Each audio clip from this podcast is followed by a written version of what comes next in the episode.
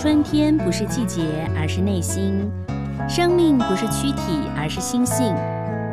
人生不是岁月，而是永恒。让我们一起带着微笑，拥抱舒服生活。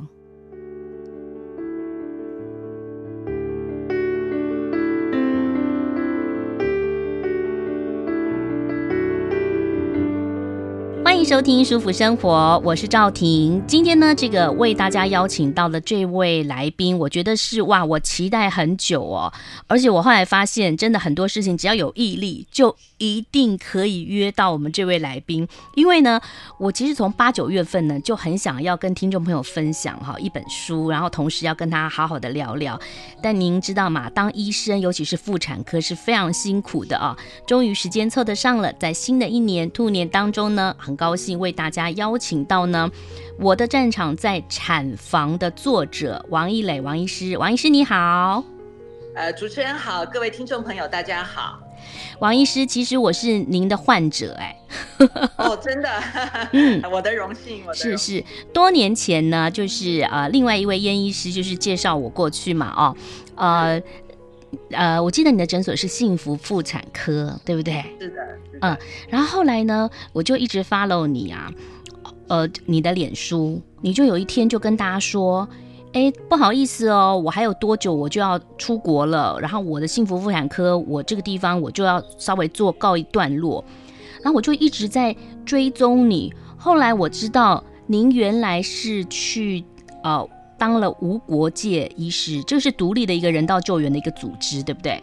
是的，是的，嗯，它是大概全世界大概排名前几名的 NGO 组织，对，嗯嗯，所以呢，你就把这这两年当中的一些呃状况写了一本《我的战场在产房》，我真的觉得好感动哦，因为王医师，因为很多人都会说做无国界医师，大概就是年轻的时候医学院毕业，对不对啊？就就过去了。那您是在大概五十岁的时候，事业呢已经都是很顺利，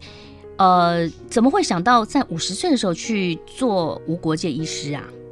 呃，参加无国界医生组织其实不是呃一时的这个一个兴起，它是我从呃医学生开始就是就是有一个梦想啊，因为我第一次听到无国界医生这个组织，因为无国界医生到现在已经有五十年以上的一个历史。那这个组织的话呢，呃，在我当医学生的时候呢，我们医学生呃，因为就是呃要知道一下呃，就是各各个地方医疗偏乡啊，以及医疗的一些状况，所以呢，我们在学校里面有一。个社团叫做沥青社，那沥青社它的宗旨呢，就是下乡服务，出服务队去服务一些偏乡的阿公阿妈啊，做一些卫教啊等等。那后来在参加这个呃。这个社团的中间呢，呃，我们就是有听到这个我们的学长有提起，曾有无国界医生这样子一个组织啊，无偿的为一些呃就是战乱啊，以及因为一些贫穷啊资资源不足的地方的一些患者提供呃免费的医疗。好，那也我有看到有些图片，比如说像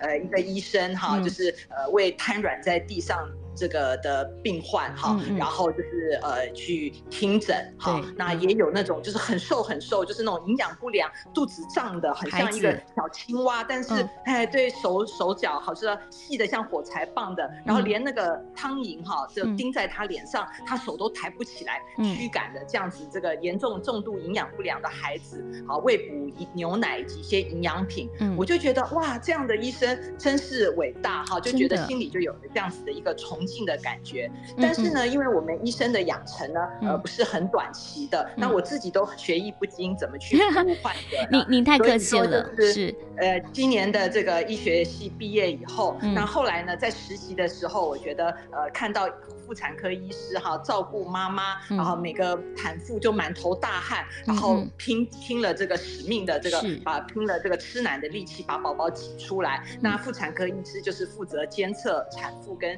呃这。这个胎儿的这个呃婴儿的这个新生儿的健康，嗯、我就觉得哦，妇产科医生真是伟大，所以就觉得心里就是很向往，所以我后来就是毕业了以后就选择妇产科作为我的专业，哦、所以你就专职妇产科对不对？哎，不过你刚刚讲大学励青社，我想我大学的时候也是有去参加一些社团，就是专门去辅导那个呃。父母亲可能是在坐牢的孩子们的功课。对对对。然后让我一定要好好的复习一下数学，因为有时候小孩子问我数学，我都有点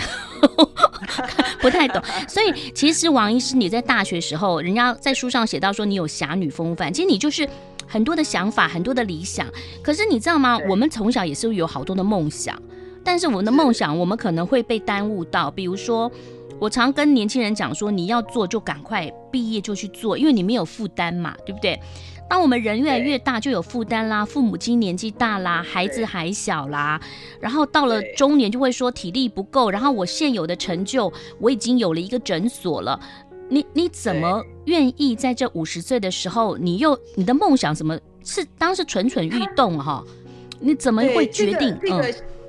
这个参加无国界医生的这个希望的种子呢，其实是一直都埋在我心里的。那时不时我就是有看到无国界医生后来有获得就是呃诺贝尔和平奖，嗯，好就有报道出来，说哇这个组织这么的厉害，得到诺诺诺贝尔和平奖，我就很想马上去参加。可是那时候女儿还很小，每天出门都要十八相送啊，不让拉着我不让我走啊。那这个呃，所以还有自己还有诊所。那那个时候我也是还年轻医生，刚刚开始。照顾病患，在病患之间建立口碑，嗯、所以有太多的千千绊绊，包括事业方面，嗯、包括家庭孩子方面，嗯、所以一直没有办法，就是呃参加，所以只能心向往之。嗯、那后来反而是等到就是到了快接近五十岁的时候，嗯、那这时候小孩都大了哈，嗯、那已经可以就是呃照顾自己，那一个已经工作，一个大学呃也都可以照顾。那你你是早蛮早婚的哈？嗯，呃，就也我也是大学毕业以后才呃结婚生小孩，所以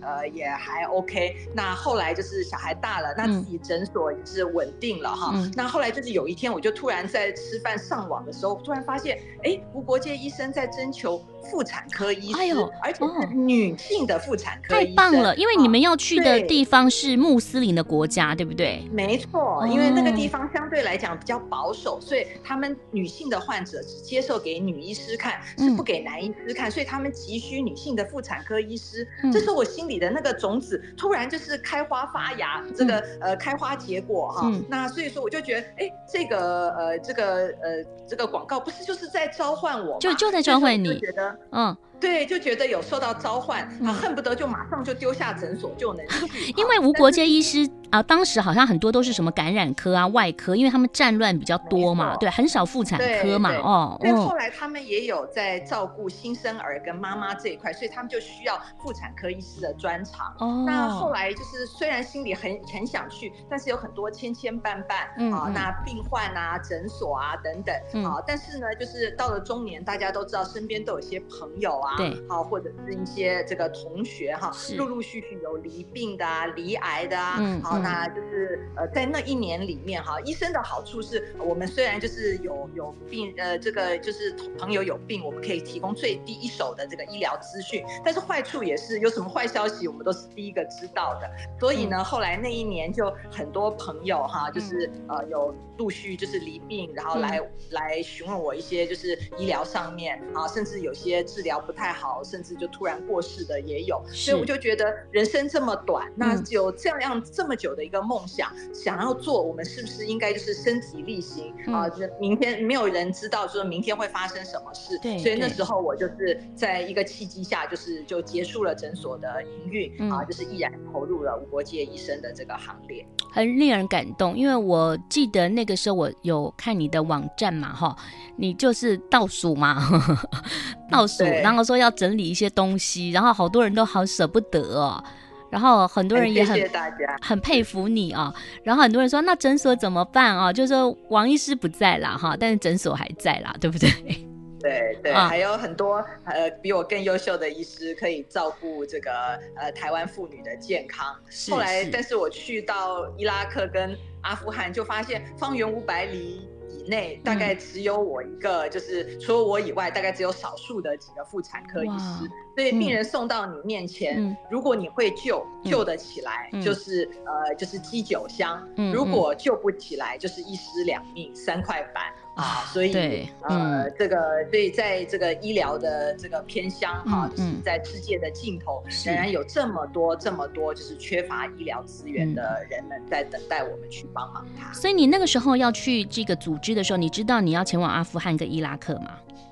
呃，通常我们去的时候呢，他是会先给你基础的训练，嗯、然后训练结束以后，嗯、他们的人资会提供你一些就是地点、呃、地方去去参考啊。那当时他就提供我阿富汗跟这个阿富汗这边的这个呃医院呢，大概一年大概一个一年下来，大概生大概接近三万个宝宝，嗯、就是相当大的一个医院。嗯、大家就是呃就是呃就是必须就是有点想说啊，两三万个宝宝是很多，但是到底有多少？对大概台湾哈台北市一年的这个生产的这个人数哈，在一百零七年大概是两万大概一千多人。嗯，那像我去的一零就是前面的一年一零呃七年，大概它是生两万三千个宝宝，所以大家就是想象全台北市的宝宝都只能在一个医院生产，嗯、那个医院的状况就是像这样。啊、所以因为有这么多的需求，嗯、我想我的专长应该可以得以发挥，所以我就选择了阿富汗这个地方。哇哇，所以你选。选择了阿富汗这个地方，呃，其实阿富汗当然我们刚刚讲说是穆斯林国家，而且它是很战乱的国家，对不对？那你到了那个地方，才发现说，你知道我们现在台北、台湾有健保哦，资源很多哦，呃，甚至呢，你去看妇产科，或者说你开刀，那个有的时候那个开刀的那个垫子下头，我曾经呃，我曾经有开就去开刀房，它还有暖那个加热，对不对？还有对，对对，然后他做超音波什么的，还可以弄那个温的哦，温的东西。那可是你到了阿富汗这个地方，应该就是不会有这些资源。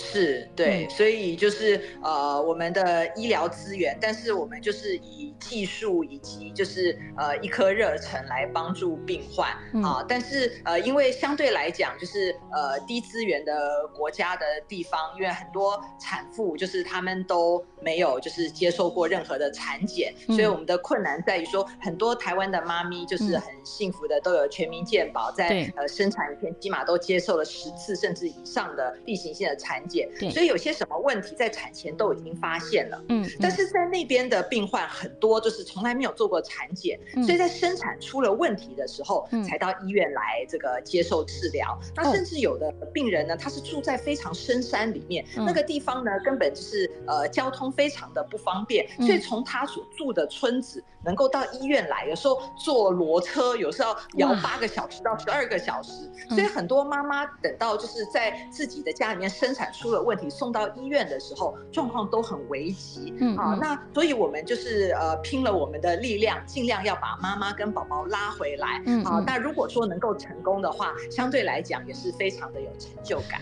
所以，如果这些医院，就这些医院，您您服务的地方，只要妈妈跟宝宝来，你们都会收吗？你们要去验证那个身份什么的吗？对，呃，我们就是妈妈进来以前呢，在门口呢会有一个就是初步的检伤。嗯，那除了检伤以外呢，在门口会有女性的警卫会做一个就是搜身的动作，嗯、因为怕有些病患是呃炸炸弹客，比如说有带一些爆裂物啊，嗯、或者是绑在身上什么的东西。嗯、那一旦就是通过检查也确定他来看的病，因为那个医院是只接产科的病人，其他的病患是不接的，哦、所以确定是呃产。产妇，那她就是产妇跟她的一个女性的家人可以进到医院来接受治疗。嗯、那如果她先生以及男性的家属在医院的外面有一个男性家属等待区，那她就会在外面休息。如果产妇在生产的过程中顺利了，生完之后把宝宝就是我们照顾好，打完疫苗以后，就会让她带着呃宝宝就能够出院，跟着她的先生回家。嗯、那万一在生产的过程中有任何的不顺利啊，例如难产啊出血啊，需要手术等等进一步的治疗，我们就会到门口跟男性的家属解释，取得同意了以后呢，再帮妈妈做进一步的治疗。那这些所有的治疗还还要取得同意，是不是？还要住院的费费用以及呃这个食物啊这些费用都是由无国界医生来支付，是完全不要钱的。嗯对，也就是说他们能够找到这边，就表示有认同无国界医生这个组织了嘛，哈，否则他们可能有的都还没有办法过来。但您刚刚讲很多人辗转，那那医师您自己去上班的过程当中，因为他们常常在战乱，会不会有一些什么地？因为我看韩剧啊，什么很多剧都是这样，就是无国界医生好伟大，可是有时候你会碰到地雷啊，然碰到有人拿枪啊，呃，那在那个地方会这样的发生吗？呃，吴国杰医生在呃让我们这些志愿人员出发以前，都会有啊。非常多的安全的指示，比如说到了当地，因应当地的呃这个呃情况以及民情风俗，嗯，我们什么事情可以做，什么事情不能做。例如在穆斯林国家，我们都要长期戴着头巾，对啊，不能让头发露出来。所以你那本书，这个，你的书就是戴了一个头巾嘛，呃，对不对？对，要尊重当地的这个文化啊，什么东西呃，就是你期待的，比如说泡面，你要看好里面不要有这个猪肉的肉汁啊，或者有酒精啊，那触犯。犯了当地的一些这个禁、哦，酒精也不行，哦，不能喝酒，对不对？对他们。他们也都是有很严格的规范，例如在呃阿富汗的地区，他的宿舍跟医院就是在同一个区域，所以我们整整三个月都只能在医院宿舍、宿舍医院是不能够出到医院外面，免得会有被绑架啊，或者是呃烧到受到这个恐怖攻击的一个危险。嗯，那在伊拉克的话，情势相对来讲没有阿富汗那么的紧张，所以我们的医院跟这个呃住宿的地方中间是有大概二十分钟左右的车程，但是呢，呃这个。国界医生呃组织也会安排好，就是安全的一个这个呃就是接送的一个车辆，啊确保我们都能够安全的往往返，就是宿舍跟医院之间进行人道救援的工作。我真的很感动，在书上呢，或还有医生分享说，其实你曾经在那边用过那个手动的真空管，对不对？哈，然后跟那个生产，因为我们这边生产好像就是。比如几指开，然后有了自然产，就是对不对？都有人在帮忙哦，护士好多哦，医生接生或者是剖腹。那那个地方，就像您刚刚讲到，他们也没有做产检，到了时候很多东西的仪器可能也跟台湾的不一样。对，哦，哎，就是台湾很多都是用电动，但是那边因为就是战乱的关系，常常电力会突然停电，哦，所以很多东西都是用手动的，嗯啊，那就是相对来讲，当然没有像在台湾这么的便利，但是就不会受到电力中断的一个影响。嗯嗯，那那您就说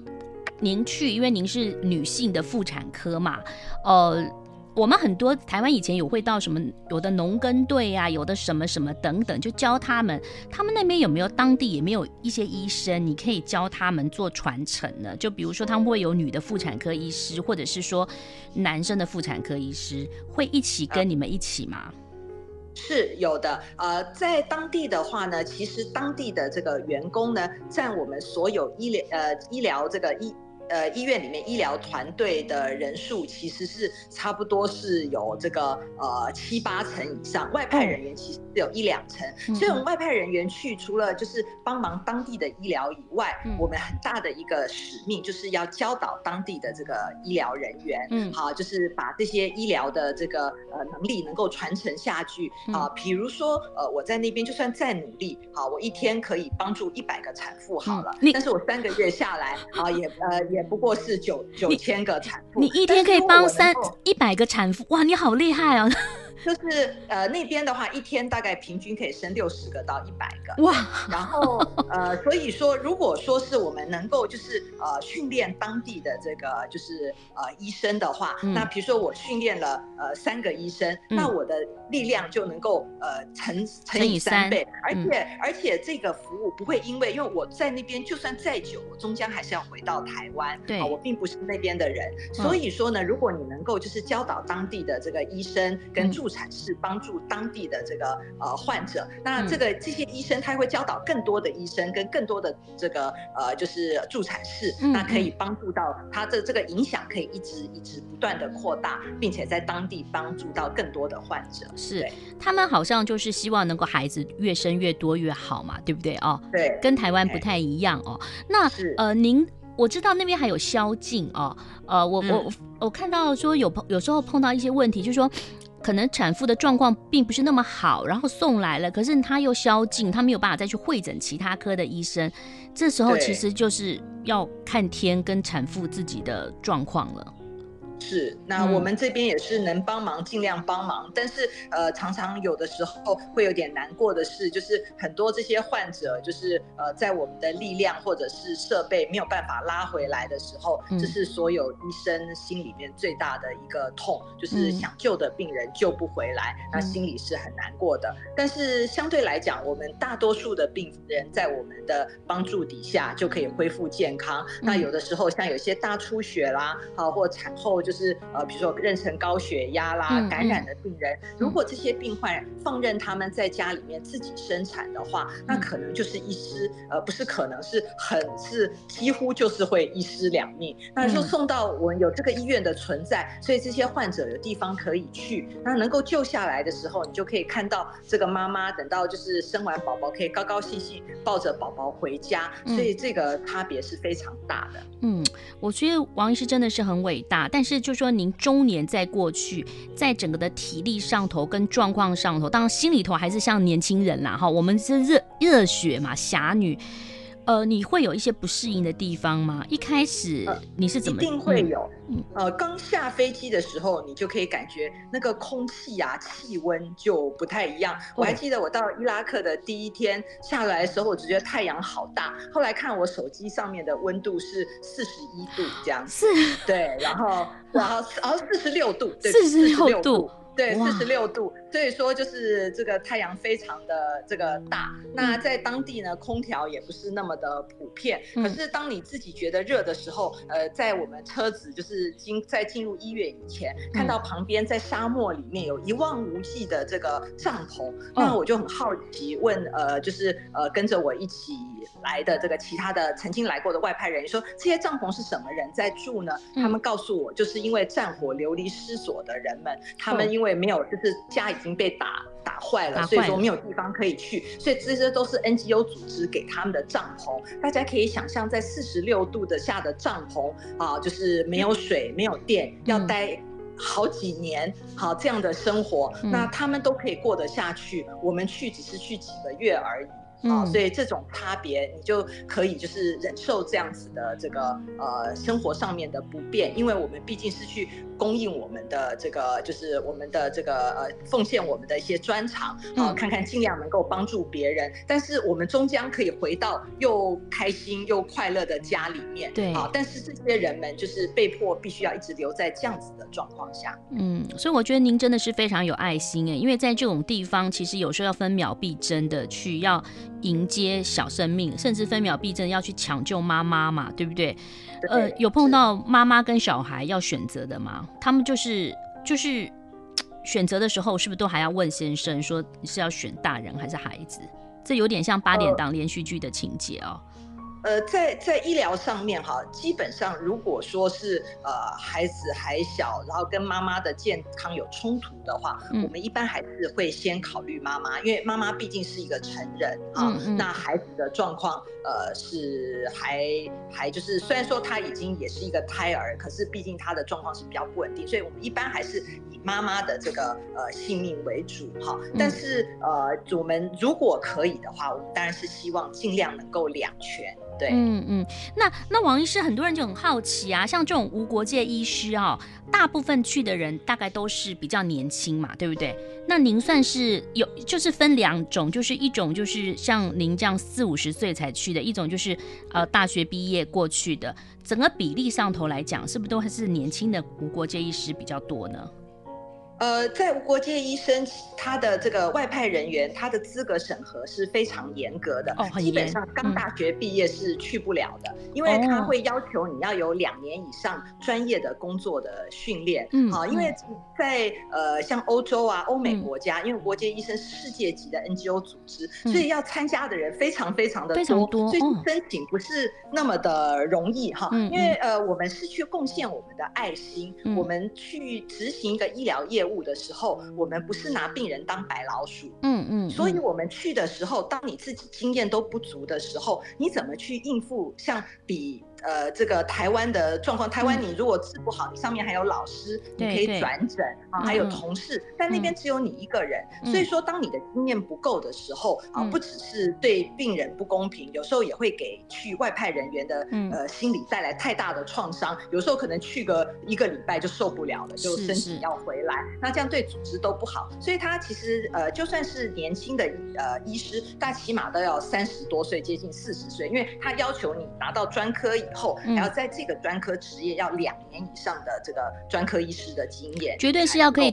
独当一面的医生啦，对不对？就是说哦，而且就是有职业看过很多很多病人，因为你到那边你可能要快速，不像。很多地方你在台湾或怎么样，你可能要做很多检查，但你到那边你可能快速要判断，然后快速判定，都是要靠经验。嗯嗯。那我我看，那所以有一些外科医师的话呢，嗯、呃，有些是在很多其实，在无国界医生里面有很多是退休后的外外科医师，因为医师大家刚才赵小姐也有讲了，就是。医生的时间其实都很满，对，我们在台湾也有自己的患者要服务，是。那一直等到说我们患者服务完了以后，这边不需要我们的时候，嗯嗯，所以有很多人是呃，就是快退休或者是已经退休了，好才去参加语，就是跟我一样心里有个种子。所以我在那边其实年纪不算大的，呃，六十岁的也都有哈。那所以这这个很多呃外科医生也是年纪也是蛮大的，所以大家都是有一颗奉献的心，所以呃不觉得自己。年纪特别的大，对啊，好感动。因为其实我每次看到那个无国界医师的组织有一些报道，大部分都是在很多的呃医疗比较频繁的地贫乏的地方嘛，哈。然后到这个地方去，那家人呢？家人会担心吗？家人一开始一定支持你嘛，因为你这个梦想很久了。那你到了那边，他们你你怎么跟他们通讯息呢？通讯息方便吗？呃、的话，它是有 WiFi 可以用一些呃 Skype 啊，就是讲话。好，嗯、但是有的时候收讯的话，会因为当地的形势而有所不同。所以有的时候可能有一阵子可以每天讲话，但是也可能有时候因为就是呃就是局势不稳，好几个星期讲不上话的机会也有。那所以这个时候呢，就是必须要信赖无国界医生组织对我们的保护。那我都跟我先生讲说、嗯、，No news is good news。啊，通常无国界医生没有来联络你，这样就表示我还 OK。对啊，因为我看了你的故事，我都想到那个，嗯、呃，就是我就觉得就是完全像那种连续剧啊，就是 Netflix 演的哈的状况啊，就是所以您有没有碰到突然就是呃要跟你们说这个地方要撤退了，撤退还是说呃还好？在在我的。在我所就是呃去的任务里面没有，但是我是知道我后面几任是曾经有过这样子的状况，因为无国界医生组织其实是非常重视外派人员的安全的，所以他们如果受到任何的这个恐怖威胁或者情势分析，觉得当地状况不稳的时候，他们就会把这个外派人员呃撤走，因为毕竟外派人员留在当地，万一被绑架或者是被挟持为人质啊，会带来更大的国际间的一个动。动荡，因为我们去是攻击我们的医疗专业，而不是在人家乱上添乱。嗯、所以呢，当他有动荡的时候，他会第一时间就把我们外派人员撤到安全的地方。嗯，好，所以说，呃，虽然大家是觉得很危险是没有错，但是呢，基本上你只要跟组织就是配合，好，那就是组织的一些分析跟你的建议，啊、嗯，要就是新的这个呃，就是呃遵从，好，那就是不要在不对的时间出现。在不对的地方，嗯，嗯，那一般安全来讲是获得保障。是，我想就说，呃，我们就是以医疗为主，不要介入他们的一些纷争，也不要介入他们的什么。啊、呃，右边右派、左派，或者是说什么呃，什么什么什么军什么军啊，那就是以一个专医生的专业，这这应该就是可以更保障大家的安全啊。对，赵、呃、小姐讲的很对，像我们在就是医院的时候呢，嗯、呃，通常就是呃产妇来哈，嗯，跟家属，我们不知道她属于哪哪一党哪一派，哈、嗯，是当地是哪一个地方势力，嗯、但是呢，不管是哪个妈妈跟家属来，我们都会尽心的接生，尽心的为他们。服务，所以长久下来，国界医生在当地的口碑，他们知道说，只要产妇有问题，不管是哪一边的呃姐妹、女儿或者太太来，我们都会好好照顾。所以，当我们的这个医疗专业呢，能够照顾到各党各派的呃女性的家属，所以很自然的，我们医院就会变成一个被保护的地方。对，因为大家。大家知道说这个地方是不管谁来，我们都会好好治疗，是没有党派之争，所以它就变成一个隐形的中立区。嗯，好，那我们就受到更，因为谁没有太太，谁没有女儿，嗯，好，谁没有妈妈，那如果有需要照顾的时候，那至少有这样的一个医院可以去。所以其实呃，国界医生组织虽然我们是中立的，不介入各党各派，那我们的。呃，服务跟我们这个医疗的一个能力，跟我们的中立的立场，就是我们对我们来讲是最好的一个保护。哇，这个我觉得啊，每个人都要完成自己的梦想，很多梦就是有愿才有力啦。就是你的梦想在